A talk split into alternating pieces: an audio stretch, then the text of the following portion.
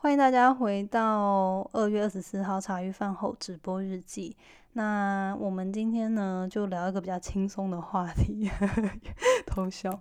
好，今天呃，就是刚刚我们在上一集讲了一个，算是也不是比较严肃，但我觉得是很实用的话题，就是讲面对低潮跟情绪嘛。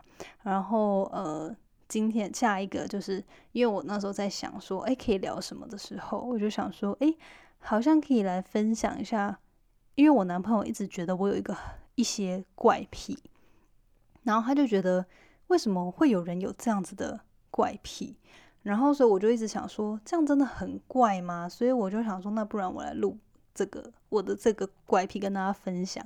然后我就上网，原本我想说上网查一下有哪些常常有的怪癖，可是没想到查到的都是一些很奇怪的。我就觉得，为什么这些东西会被叫叫做怪癖？就是就是可能查网络上查到的都是什么，呃，就是个人会有的怪癖，都是比如说什么咬嘴皮啊、抠指甲啊，就是好像很多都是什么挖鼻孔啊之类，就是很多跟个人卫生有关的。我想说，就是我要讲的怪癖完全跟这些没关，所以我就想说，好像不太对。好，然后我就又看又被就是 Google 推荐一个十大情侣。呃，十大甜蜜情侣怪癖，然后我看了之后，我就觉得很好笑，所以我就想说，好，那我今天 可以分享这个文章，然后同时讲一下我自己的怪癖到底是什么，或许大家也可以跟我分享，这样真的有很怪吗？好，那首先我们先讲一下那个我自己的怪癖是什么。其实我觉得这算是怪癖吗？算是某一种执着吧，这跟可能。其他网络上文章说什么，就是咬嘴皮、抠指甲，好像也有一点类似的概念，就是我有一点点在这方面的执着。好，反正我有两个奇怪的执着，一个就是呢，我觉得比较严重，就是我每天那个 line line 的讯息一定要清空，就是 line 不是大家都会有那个。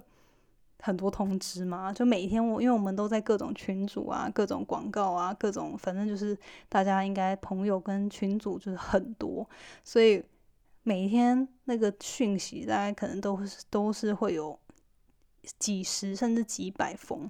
那我的这个 对这个强迫症呢，就我的怪癖，这个强迫症就是我每天睡前一定要把这个 LINE 的讯息全部清空，但是就是全部已读了。但不代表说我每个都会读，就是重要的我会看，然后就要把它点掉。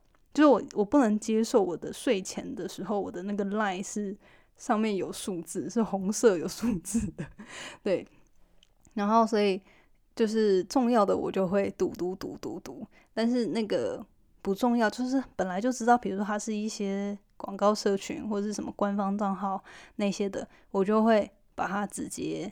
删掉或者是已读已读这样子，但我不会真的点进去读。然后我男朋友就，我男朋友就是一个完全相反的，他就完全不在乎那个有没有读。然后他的那个 icon，他的 line 的 icon 是九九九九，哎，九九九九，哎，我忘了是九九九还是九九九九。然后我每次看到他的那个 icon，他每次把他的手机可能分给我看的时候，我就很想说，我帮你全部划掉好不好？然后就说你不要动我的赖，你不要动我的赖。他说他就觉得我会把他，就是他自己有他自己的系统，他知道什么东西他还没看，然后该看，然后哪些东西是他就会一直忽略，一直忽略。可是我每次看到那个，我都会觉得，就是我会觉得我要那个并发症，就觉得天呐，你不会觉得这样很多重要讯息会错过吗？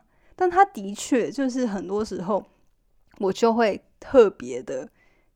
比如说有些重要的东西，虽然我们都在同一个群组，可是我会再次贴给他，贴到我们两个的群组，跟他讲说，哎，有这件事情，就是提醒他，因为他真的不会每个群组都看这样。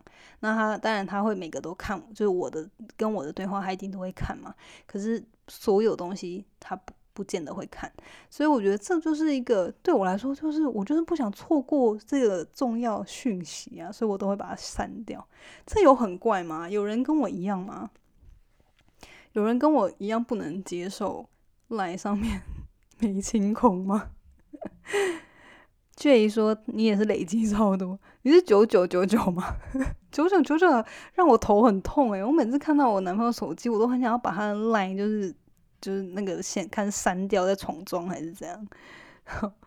没网络就不会有讯息，对啊。可是平常工作就一定会一定会有啊。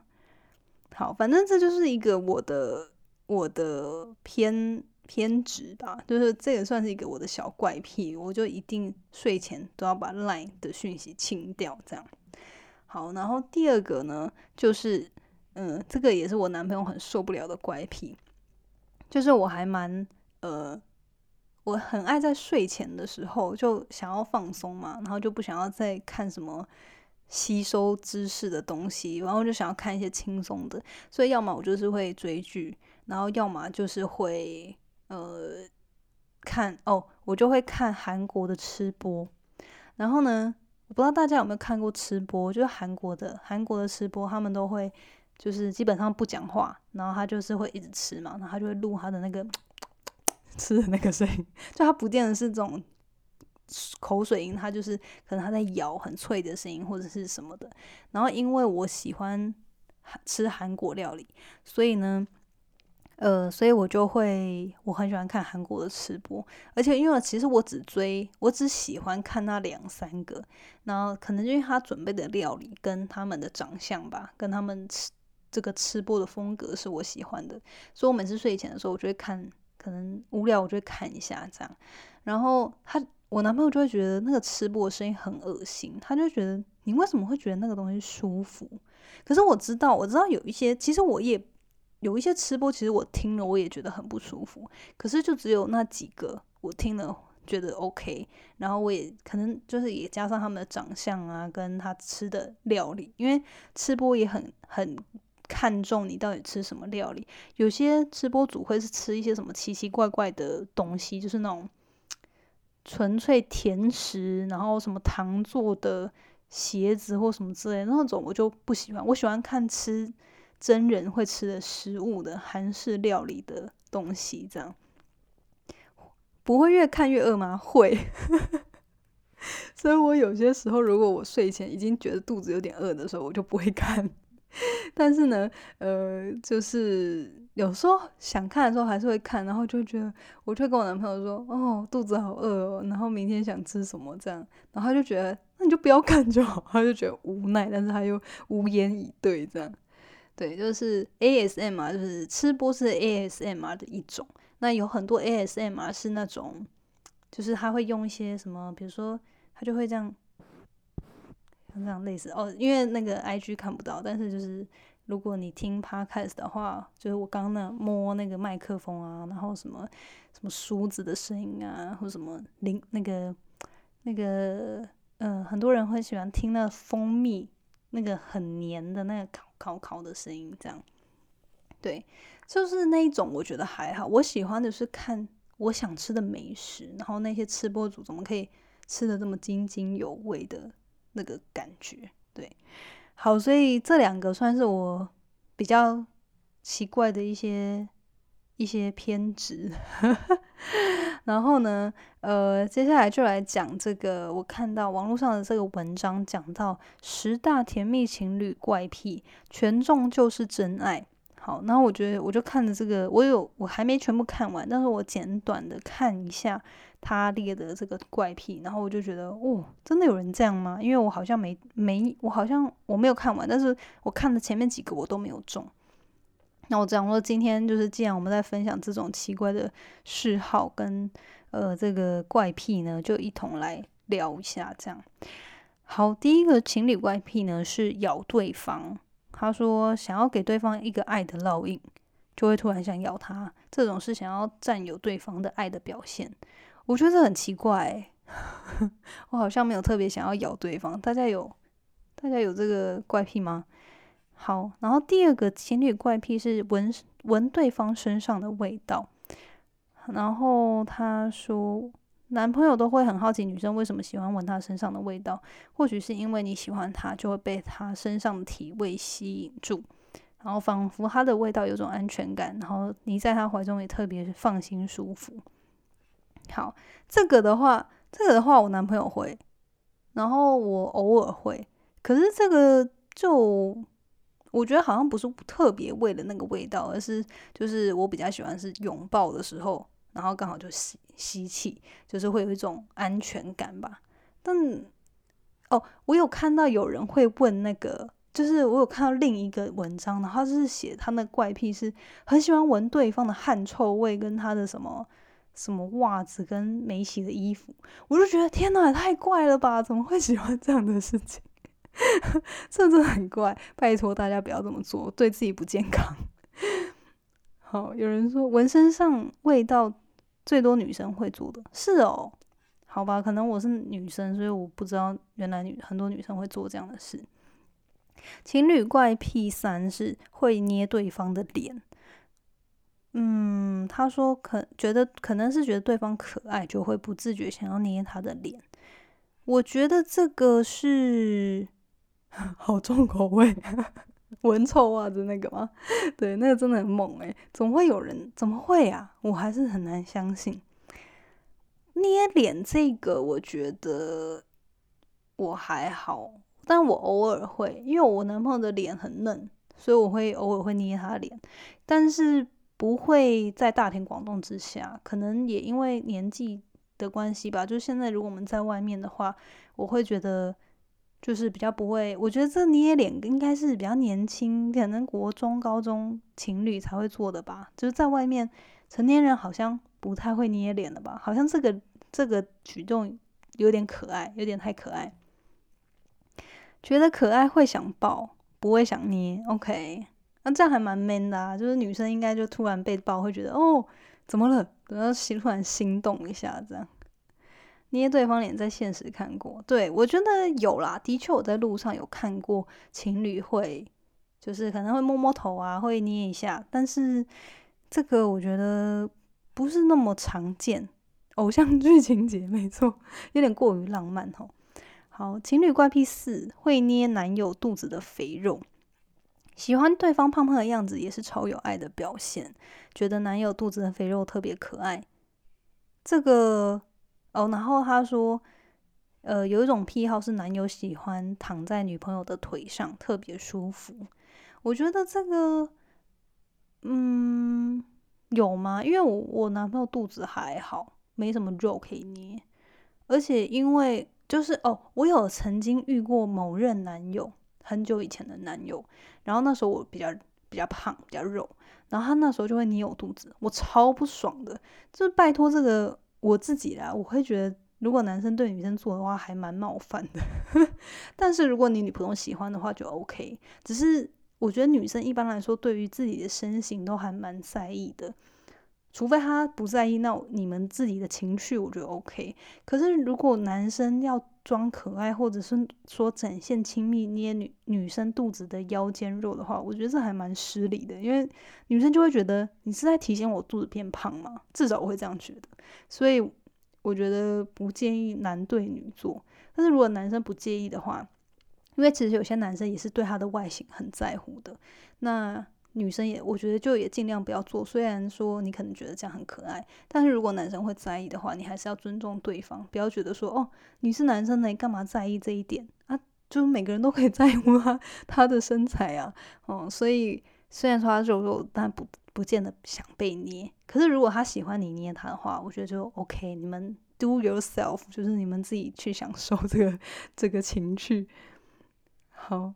男友壮壮的，男友之我男友之前超瘦的，然后就是肌肉就很结实，但他现在工作压力比较大，就稍微稍微没这么的纤细，但是就是我觉得健康就好了。好，然后捏脸捏肚子都比较不会做，躺在女友腿上不太可能做，摸手最多摸手或拥抱，哦，那这样还蛮礼貌的诶。好，有人问说要想当厨师，但是家人不同意，我应该坚持己见，还是换别人别的志愿？这个我等下再回复。我们因为现在这个情绪就是还在讲怪癖，我先把怪癖讲完。好，然后那个，好，那我们速速讲怪癖五：摸男友的胡渣。不少女友会觉得有胡渣的男友更帅气、更有魅力，所以会喜欢去摸摸那充满男人味的胡渣。这个我自己觉得还好，我比较喜欢清新感的男生。但是我知道，的确有一些像有些艺人，他有胡渣，我也觉得很帅。可是我因为我自己本身就比较不是喜欢颓废风的，然后我觉得大多数就是大多数的女生啊，台湾女生好像应该也是比较喜欢就是干净型的吧。少好像是相较来说是比较多人会喜欢。干净整齐型的比较，呃，然后再来才是这个比较颓废、有胡渣型、有个性型的男生。因为你胡渣，你要不要像流浪汉，然后要有型，其实不容易。所以我觉得男生要不要留胡渣，还是自己要衡量一下，就是你是颓废还是有型。对，因为像我自己本身是，我觉得我小时候可能有阴影，因为小时候我爸就有留胡渣，然后他就有曾经用胡渣弄我，然后就很不舒服。然后我就觉得那很刺，很不舒服，所以我就其实都没有特别 喜欢有胡渣的人。对，那但是这个不就是见仁见智啊？哈，你有胡渣，那你是有型哦，不是颓废哦，要记得定期修剪。好，情侣怪癖六，面对另一半，面对另一半打嗝放屁，我觉得这个是超怪的。他说。嗯，他说这也是笔者对另一半做的最多的行为，目的只是想看另一半可爱的反应，所以他就会放屁给对方闻。然后这种完全不怕尴尬而大胆呈现最真实的样貌是超级亲，呃，展最大胆呈现最真实的样子是超级亲密关系才能做到，无疑是真爱。好，我觉得这件事情啊，这件事情。对我来说，可能是我是那天秤座吧，就是我觉得再怎么样，还是要保留在彼此，就是就算再怎么亲密，还是要保留点形象。如果是那种你不小心忍不住放出来，这种我都觉得 OK。然后呃，打嗝放屁，我觉得这些都 OK，就是我不会说你一定要在我面前刻意忍耐。可是我觉得对着另一半。做这件事情就很不尊重人，就像我有一任男友，他是他是那种个性就是比比较大啦啦，然后就很讨厌，诶，他不是很讨厌，他就很喜欢挑战你的界限的那种人，所以他就会直接就是可能就是会在我面前打嗝，对着我打嗝，然后就是那种开玩笑的。感觉这样，他不是为了冒犯我，或者他也不是要惹我生气，可是他就觉得很好笑，所以他想要做这样的事情。可是我就很不爽，就我就觉得，就是你就知道那个不好闻，或者是你就知道这件事情不尊重人，你为什么还要当着我的面对我做？所以，我我自己是不喜欢的，但是可能有些女生 或有些男生喜欢，但我就觉得，是不是之前都会有人那种恶作剧是？他抓屁给别人闻吗？我就觉得是小孩子吧。就是如果你是国小、国中你在谈恋爱，你这样子想要表达亲密感，我觉得 OK。可是成年之后，我觉得这样做真的是很不尊、很不尊重对方诶。而且为什么要我能够闻你的屁才表示我爱你？这是一个我不了解的点，所以这个怪癖我无法接受。好。对，就是打嗝或放屁很正常，但是不用对另一方，不用当着他的面，或不用对着他做这些这些事情，因为这真的是就是很很很不 OK。可是如果我觉得这个条件是，假设你们在一个密闭空间，比如说你们在一个，你们就是一起搭电梯好了，然后你就真的是忍不住放屁或打嗝。然后结果你你的另一半还就是笑笑说啊没关系啊，就你不是故意的，然后你是忍不住，然后他就笑笑说没关系啊，然后他还是因为不得已他得闻你的臭屁或打嗝的话，我觉得这就是真爱，但是不是为了不是因为你主动去做这件事情，然后他被迫要接受，就是我觉得那个情境不一样，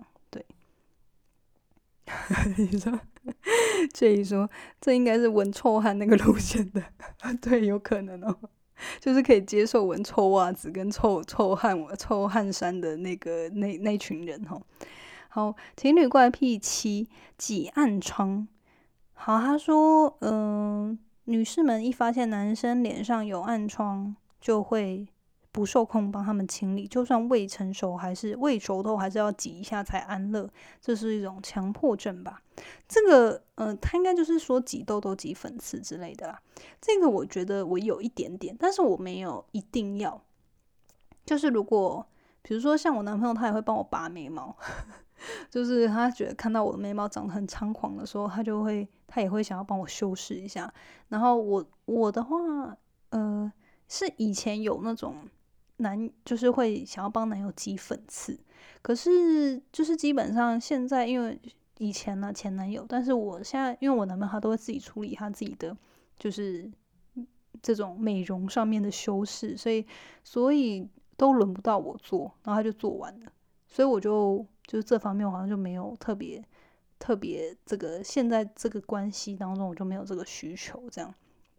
但是我不喜欢挤痘痘，我不喜欢那种挤会喷出来的，我喜欢挤粉刺，就是它是干的，因为我觉得喷出来那个很可怕，而且那种痘痘其实我都不建议挤，就是。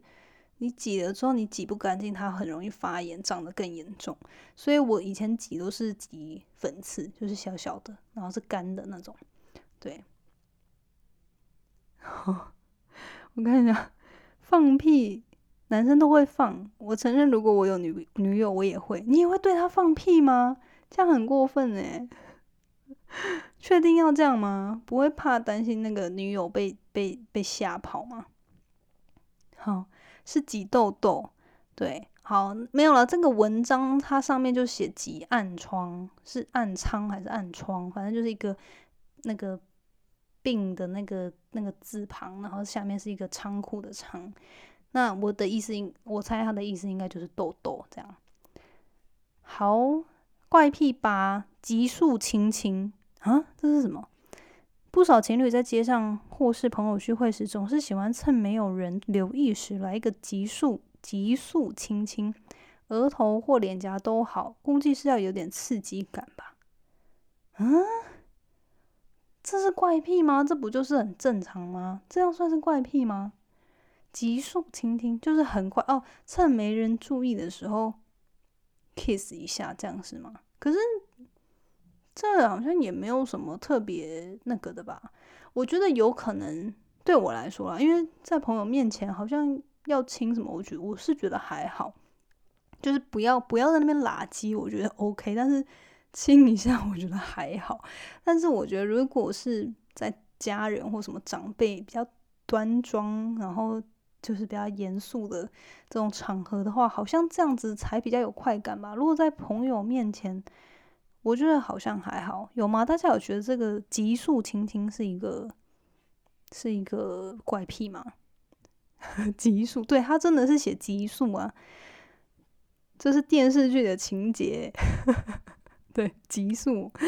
对，然后嗯，怪癖情侣怪癖九，一起看 A V。好，这说他说有助提升双方的关系，男。女友们知道男友们的喜好，而且在重要时刻时可以令双方更有深刻回忆。这个算是怪癖吗？我觉得这应该是双方有共识就可以啦。这我觉得这也还好，这都这我觉得这这个文章的写的比较没有那个闻臭袜跟闻那个什么汗味让我来的觉得可怕。好，第十点。对啊，不是怪癖吧？应该就是一个情侣相处能不能接受这一点就可以。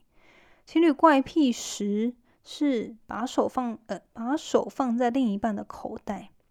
男士们总是想不透，另一半的外套明明也有口袋，为什么要把手放到他们的口袋里？这个行为至今仍是一个谜，连专家都没有答案。这个这个文章写的那个口气还蛮好笑，我觉得。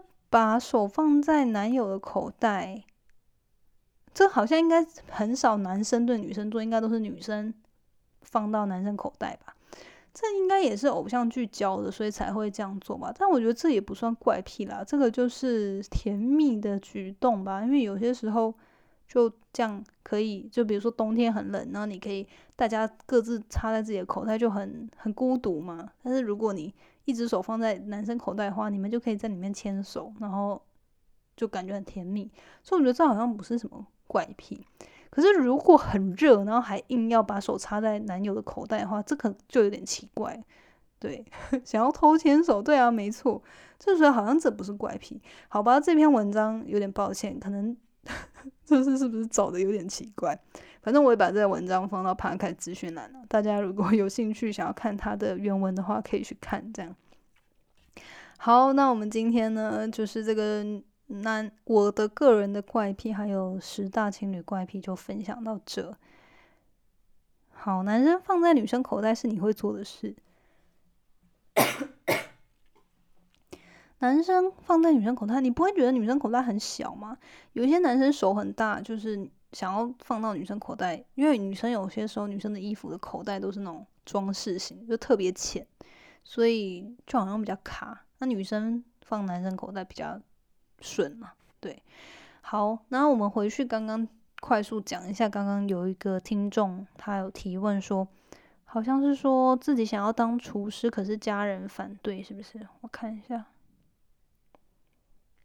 今天讲怪癖还蛮多人上线听的，还是因为今天准备放年假，大家比较有空。诶，那个留言跑哪去了？好，但是我记得没错的话，应该是说他自己想要当厨师，可是家人反对，那不知道该怎么选择啦。那我就先照这样回，如果不是的话，这个听众你有听到，你可以在私讯问我。但我自己会觉得说，嗯，其实走哪条路最重要的都是家人，就是希望你能够有好的发展嘛。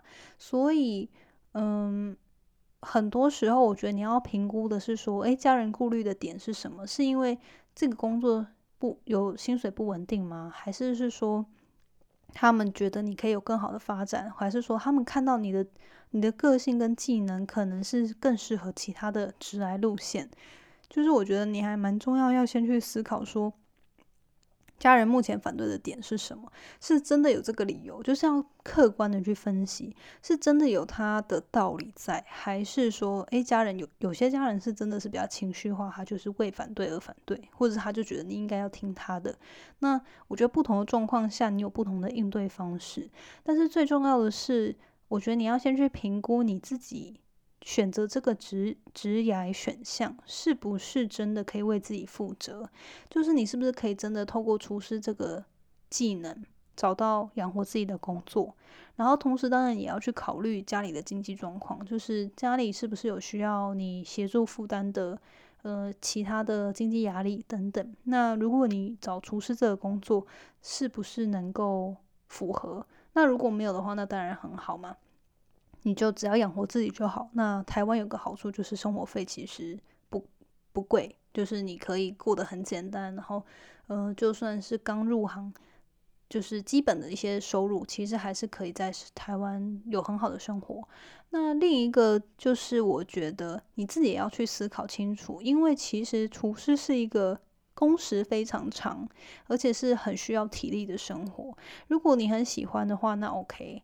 那我相信其实有很多机会，对厨师的待遇不差。主要还是说你是不是真的有这个技能。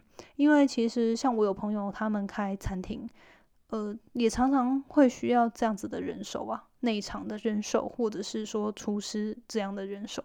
但是最重要的是，你有没有这个？相对应的技能，就是说你是不是真的能够 煮出很好吃的料理，然后你是不是真的有一些创新度，然后你在待人处事上面，因为很多时候你看你要做怎样的厨师，因为你是在一般的餐馆，跟你要去五星级饭店，或者说你要去这种高级餐厅是不一样的，有不一样的要求。对，所以呃。我觉得首要的任务是，你要先去评估你自己的实力，是不是真的有办法在这一份职职癌选项中找到可以工作的机会。那再来就是这份工作是不是能够养活自己？好，私厨对私厨也很很厉害，因为但是私厨的难困难点就是你是不是真的能够够有特色到大家愿意来找你去做私厨，去愿意来找你做你的就是做你的服务。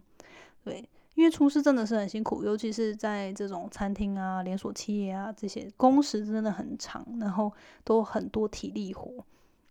对，那当然，因为有些人他对于料理就是很有热忱，那我觉得你有热忱没问题，那你就去追寻。那呃，所以回到刚刚，我觉得就是你自己评估你的能力，然后是不是可以养活好自己，不要造成家人的负担。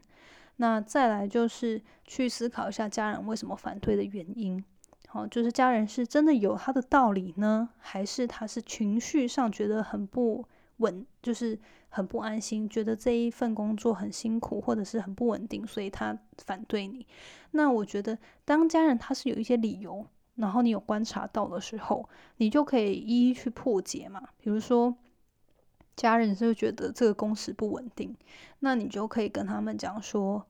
你会就是，我觉得就是要透过双方去沟通，那达到你要的目标嘛。就是你要让他们安心之余，就是你还是可以朝着你自己的梦想前进。比如说，你可能你的目标最终是做私厨，可是一开始你可能没办法马上靠私经营私厨养活自己，那是不是你可以先找个中间点，就是你先在呃有一个正职的厨房的工作。去找到这样的一份工作，然后至少稳定的收入。然后你同时经营，比如说你在每一个月会安排一些时间，你可以去收私厨私厨的场次，对，那你这样是不是可以同步并行？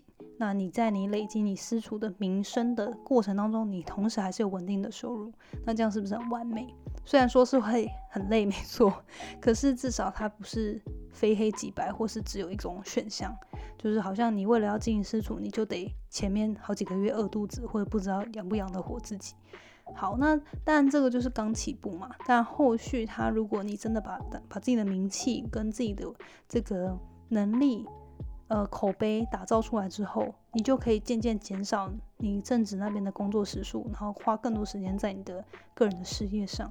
那我觉得随着这样子的转变，如果当你真的有稳定的收入，然后你的家人也看到你的改变跟成就，相信他们也会越来越赞同你。对，所以我觉得只是一个举例啦，就是。很多时候，你可以先去观察父母为什么反对你的选择，然后你再去思考说，那你可以做些什么让他们安心，或者做些什么去证明说，其实你的选择没有这么差，其实他们都是白担心了。那我觉得这样子就会对他们来说。更可以知道说，因为其实父母都会担心你想的不够透彻，你只是冲动，所以他会担心你受伤嘛，他会担心你花白花你的时间精力。所以我觉得，当这件事情是你真正渴望的，那你就勇敢追求。可是也当一个负责任，然后可以让父母安心的人，就是也尽量去沟通为什么你想要这样做选择，然后你有什么计划。好，那我觉得相信一般来说，理性又爱你的父母，他可以是可以被沟通的。好，那希望这样的回答对你有帮助哦。那我们今天就分享到这边啦，谢谢大家来收听直播，然后祝福大家廉假愉快，我们明天见喽，拜拜。谢谢你今天的收听。如果喜欢今天的节目，欢迎你到 Apple Podcast 帮我打五颗星给予鼓励。